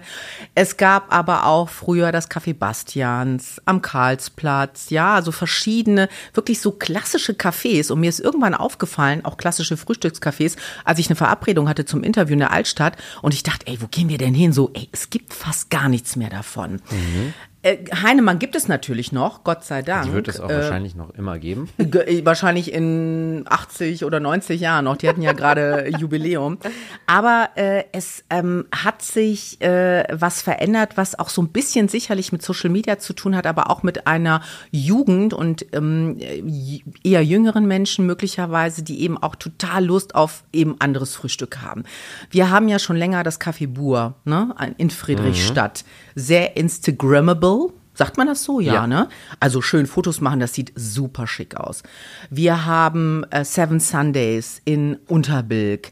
Äh, wir haben die Cloud Kitchen, zweimal jetzt in Düsseldorf. Und die haben mir explizit gesagt, Mensch, äh, Brigitte, super, wir machen starkes Marketing und hier und ne, das ist auch alles so, du kannst das ganz toll fotografieren. Und das sind wirklich oft auch reine Frühstückslokale. Also die, die machen von morgens bis abends und äh, Es gibt die ganze Zeit nur Frühstück. ich war da überall und ich weiß nicht, Timo, was kennst du auch? Du bist Mhm. Ja, ja auch. die habe ich wirklich alle durch. Äh, Also All Day Breakfast ist äh, auch bei uns so ein, so ein Riesenthema und hat in meiner Peer Group, äh, sage ich jetzt mal, äh, auch so ein bisschen diesen Brunch abgelöst. Also so dieses Brunchen gibt es gar nicht mehr so. Nun können wir gleich nochmal schauen, was es da gibt. Ich habe mir ein paar Sachen auch rausgeschrieben, äh, die ich neulich getestet habe. Aber dieses All Day Breakfast ist bei den jungen Leuten, wie du schon sagst, total angesagt, Instagrammable. Du hast ja schon ein paar Läden genannt. Es gibt noch Soul Brunch, es gibt noch Birdie und Co. genau, äh, oh, Birdie und. Co. Ja. Okay, aber warte ja, mal, Leute, Moment. Ihr müsst, cool. ihr müsst, ihr müsst die, die 35-jährige Mama müsst ihr kurz mitnehmen, ja? Also, Brunch ist ja praktisch ein spätes Frühstück, wo man Lunch-Elemente reinmischt. Ja, das verstehe ich unter Brunch. All-Day Breakfast ist, man kriegt es morgens früh, man kriegt es abends spät und es enthält nur klassische Frühstückssachen. Also sagen wir mal, Ja, was, was. ist klassisches Frühstück? ja, genau. Das Also ist- wo ist es, die Übergänge sind Es fließend, ist oder? sehr komplex, ja. Also, ich glaube, Brunch, Timo, korrigier mich, aber Brunch würde ich sagen, das ist bei mir sofort so, das, da habe ich im Kopf äh, riesen aufgebaut, ne? Also Meistens in Buffetform. Buffetform, ganz Okay. genau. Ja, Ja. also dass du halt eben die Müsli-Ecke hast, also ein bisschen auch, wie man es im Hotel Okay. kennt. Müsli, ne? Brotbrötchen, Eier ja, mit so Speck, Marmelade, und alles so aus diesen Früchte. Pötten raus. Aber ne? auch noch irgendwo dann den Braten mit Spätzle. Ach, das und auch. das ist ja Kann klar, auch bei- passieren. Oh mein Bei Gott, kann klassisch auch Brunch passieren. eigentlich hast du halt Ja. auch diese Lunch-Elemente, wie du schon gesagt hast. Ja. Braten mit Spätzle. Ja, und man kann das, man kann das ganz weit treiben, je Ja. nachdem, was das Portemonnaie hergibt. Ne? Timo hier Breitenbacher Hof oder Mhm. äh, ich sag mal Inter Interconti kann es ja auch brunchen, also jeder und äh, ist halt natürlich dann entsprechend hochpreisiger, ja. Aber das ist so das klassische Brunchen und das gibt's zwar auch immer noch. Ne, Aber Timo, es wird immer weniger, finde ich. ja, genau. Und dafür eben wirklich ne, dieses All Day. Mhm. Also tatsächlich von morgens bis abends auch nur Frühstück oder auch Frühstück von morgens bis abends. Okay, und das heißt dann Verschieden- Porridge, Ja, so Pancakes, Sachen aber auch, ne? kein Braten mit Spätzle. Nee, nicht wirklich der Braten mit Spätzle, aber so hier Acai Bowls, Salat? Äh, Pancakes, Kein Salat. Salat Salat eher wär Brunch, weniger. ne? Und Ei Benedict, ganz Ei wichtig. Ei Benedict. Benedict, du kannst dann diese typischen Avocado-Toast, Brote. ja. Genau, danke Timo, super. Also diese, diese Elemente kann man dann einzeln bestellen. Und wenn, äh, also was ich ganz interessant finde, ich habe mich mal so ein bisschen in der Branche rumgehört, unter eben auch anderen Gastroexperten. Ne? Ähm, und das, das Spannende ist, was die gesagt haben, ähm, es ist auch ein monetärer Aspekt so ein bisschen. Also nicht nur die Kultur, sondern klar, ne, ich sag mal, stell dir vor, du gehst nehmen wir ein klassisches Wochenende, ja, du willst dich mit Freunden treffen und triffst dich abends, gehst irgendwie essen, hast eine Flasche Wein, eine Flasche Wasser, pipapo, das geht schon schnell in die, ja, in, in einen gewissen Bereich. So, kannst aber auch dich mit Freunden zum Frühstück treffen, wenn man ehrlich ist, ist auch nicht so ganz günstig, aber es ist immer noch viel, viel günstiger oder wahrscheinlich günstiger auf jeden Fall als eben so ein klassisches, klassisches Abendessen. Okay. Möglicherweise sogar auch in der Woche. Anstatt ein Lunch, ne, äh, also einen guten klassischen Lunch halt dann eben lieber frühstücken gehen. Macht sich wohl auch im Portemonnaie bemerkbar. Interessant. Ja. Wobei ich finde, dass diese äh, neuen All-Day-Breakfast-Locations schon auch äh, sich das alles gut bezahlen lassen. sind nicht günstig, Also ne? günstig Habe ich sind sie auch nicht gedacht. und dann ja. nimmst du noch irgendwie zwei Kaffee und noch einen Smoothie oder nimmst vielleicht sogar ein, was Alkoholisches, eine Mimosa oder sowas dazu. Dann bist du auch schnell über 100 Euro mit zwei Leuten fürs Frühstück. Okay, pass auf. Ja, gebe ich dir recht. Ich ja. sag euch das Szenario und ihr sagt mir, wo ich hingehe. ich alleine will mir einen richtig geilen Tag machen und fange mit einem super Frühstück ab, solo. Wo gehe ich hin? Timo, hast du eine Idee? Ja, ich habe mehrere äh, Ideen. Also auch. ein, ein, Eine Idee, nur eine Idee. Okay, dann geh doch vielleicht mal, wenn du es ein bisschen klassischer magst, geh mal ins Bulle Bistro in Flingern in der Sammlung Filara. Okay. ah, das ist super. Das, Das ist noch ein ziemlicher Geheimtipp. Ah, aber mal, weißt Was du ist daran so toll? Das ist tolles, frisch gemachtes Brot von der Bäckerei Bulle äh, in einem coolen Setting. Du bist ja in der Kunstsammlung Filara. Äh, abends wird das zur Weinbar übrigens. Und ähm, da So einfach bleiben. kannst du einfach durchgehen. Du kannst einfach den Tag da verbringen. Ja. Bestell meine Masseurin einfach dahin. Okay. Genau. Aber sag mal, weißt Szenario. du denn, ob die, ganz kurz, Ja. Helene, wenn du erlaubst, ob der, äh, ob der auch die Terrasse aufmacht da in der Sammlung Filaras? Eine super Ja, Atmosphäre. im Sommer Hammer. Mega, ne? Soll ich auch noch schnell einen Tipp abgeben? Nee, pass auf, du kannst jetzt den Tipp abgeben für folgendes Szenario. Taufe von einem Kind, die Oh. ganze Familie kommt. Ich will nicht zu Hause die ganzen Leute haben. Mindestens 15 Personen. Wo gehe ich hin? Ähm, ja, also es, es soll sich so ein bisschen am Rahmen halten, ne? Preislich, ne? So Wahrscheinlich muss ich so. das. Also ich habe zum Beispiel selber mal äh, Feiern gehabt mit, mit Frühstück im Wilma Wunder. Und Hm. das fand ich echt total schön. Da bin ich nach oben gegangen mit meinen Freunden, mit Familie und Freunden. Ne? Das fand ich ganz, ganz süß und hat mir sehr gut gefallen. Also das würde ich. Und Kaffee Heinemann geht halt immer, ne? Finde ich. Ja. Ne? Was buchen. Ja. Hm? Erstes Date. Ich bin mir nicht ganz sicher, ob der Typ gut ist oder scheiße.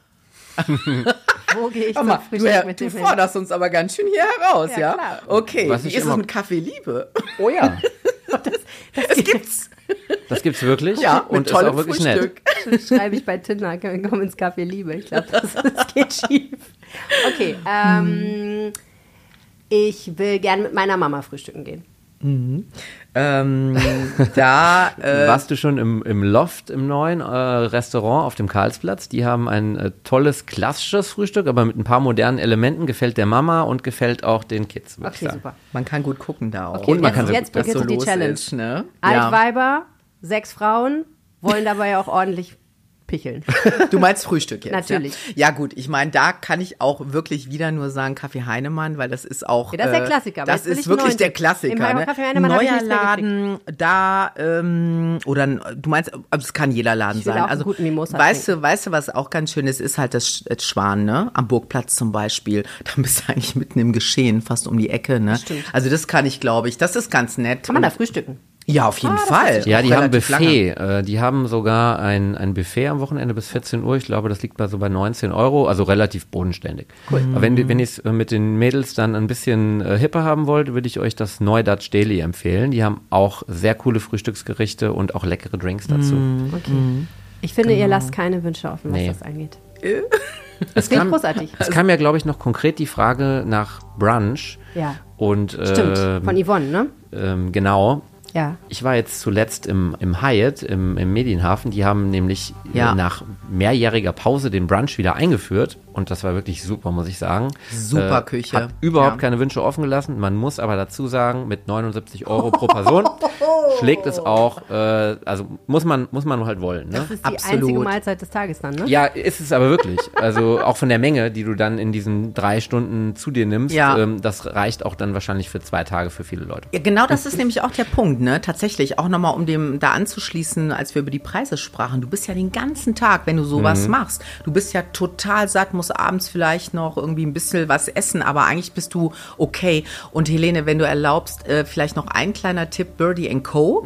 Ne, das ist ja so, so eine tolle, coole Erfolgsgeschichte auch war ich in auch Düsseldorf. mal. Hm. Ganz schön. Und die, äh, die haben jetzt diesen diesen Kiosk da äh, mieten die, Ah, ne? ja. Also Höhe Graf Adolf Straße, da geht sie ja auch rein, die Laura Müller, An, ja. an der Königsallee, ne? äh, an der an der Königsallee genau, aber an ich glaube, das ist das Südende. Ich vertue Ja, mich da immer, aber hinten Graf Adolf Straße, da um die Ecke, wo halt Ex-Berliner Imbiss, wir waren ja schon, ne? Ja, wir haben Demnächst vorhin auch schon drüber gesprochen. Aber weißt du, was sie auch plant, die Laura Müller mit ihrem Partner in Kaiserswerth, ein Birdie Co. Also auch irgendwie, glaube ich, im April oder Mai. Finde ich super. Ja, Für die hippen also, na klar. Ja, genau. Brauchen wir auch. Kann man ja vielleicht mit dem Fahrrad hinfahren und dann am Rhein entlang. Irgendwie so. Ja. Okay, fantastisch. Jetzt habe ich natürlich noch mehr Hunger. Vielen, vielen herzlichen Dank, Brigitte Pavetic. Danke. Das war der Rheinpegel für diese Woche. Timo, es hat mir unglaublich viel Spaß gemacht mit dir. Und mir erst. Vielen Dank, dass ich da sein durfte. Ich hoffe, du kommst mal wieder. Das war toll. Wer weiß. Ja, Oder wer du weiß. kommst mal in unseren Podcast, wenn wir vielleicht mal wieder einen machen. Das wäre cool, ziemlich cool. Hätte ich voll Bock drauf, auf jeden Fall. Ich esse ja auch sehr gerne.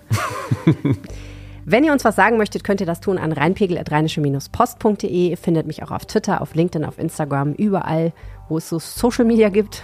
Leider Gottes mittlerweile. Und natürlich per WhatsApp. Und äh, wenn ihr Timo was sagen möchtet, geht das bestimmt auch irgendwie. Absolut. Ihr könnt uns natürlich sehr gerne immer eine E-Mail schreiben an die info at mrdüsseldorf.de oder natürlich einfach auch per Instagram oder wo auch immer ihr gerade unterwegs seid, TikTok und so weiter. Wir freuen uns. Wie sieht es eigentlich aus mit der äh, Mr. Düsseldorf-Card? Wann gibt es den nächsten Schwung? Wann Oh, man kann sich darum bewerben. bewerben aktuell ah, wieder. Oh, cool, okay. Ja, es gibt ja immer ein paar Leute, die aus Düsseldorf wegziehen zum Beispiel und dann gibt es ein paar Karten. Also äh, bewerbt euch gerne und dann habt ihr die Chance, diese limitierte Karte zu bekommen und doch einige schöne Benefits damit zu genießen. Genau, dann kann man zu Events gehen oder mal ein bisschen was Genau, man bekommt coole. Einladungen ähm, und einige Rab Rabatte oder bekommt, kommt schneller rein in die angesagten Läden. Auf mrdüsseldorf.de kann man sich bewerben. Alles klar. Vielen Dank fürs Zuhören. Bis nächste Woche. Tschüss. Ciao! Mehr im Netz. Alle Nachrichten aus der Landeshauptstadt findet ihr auf rp-online.de slash Düsseldorf.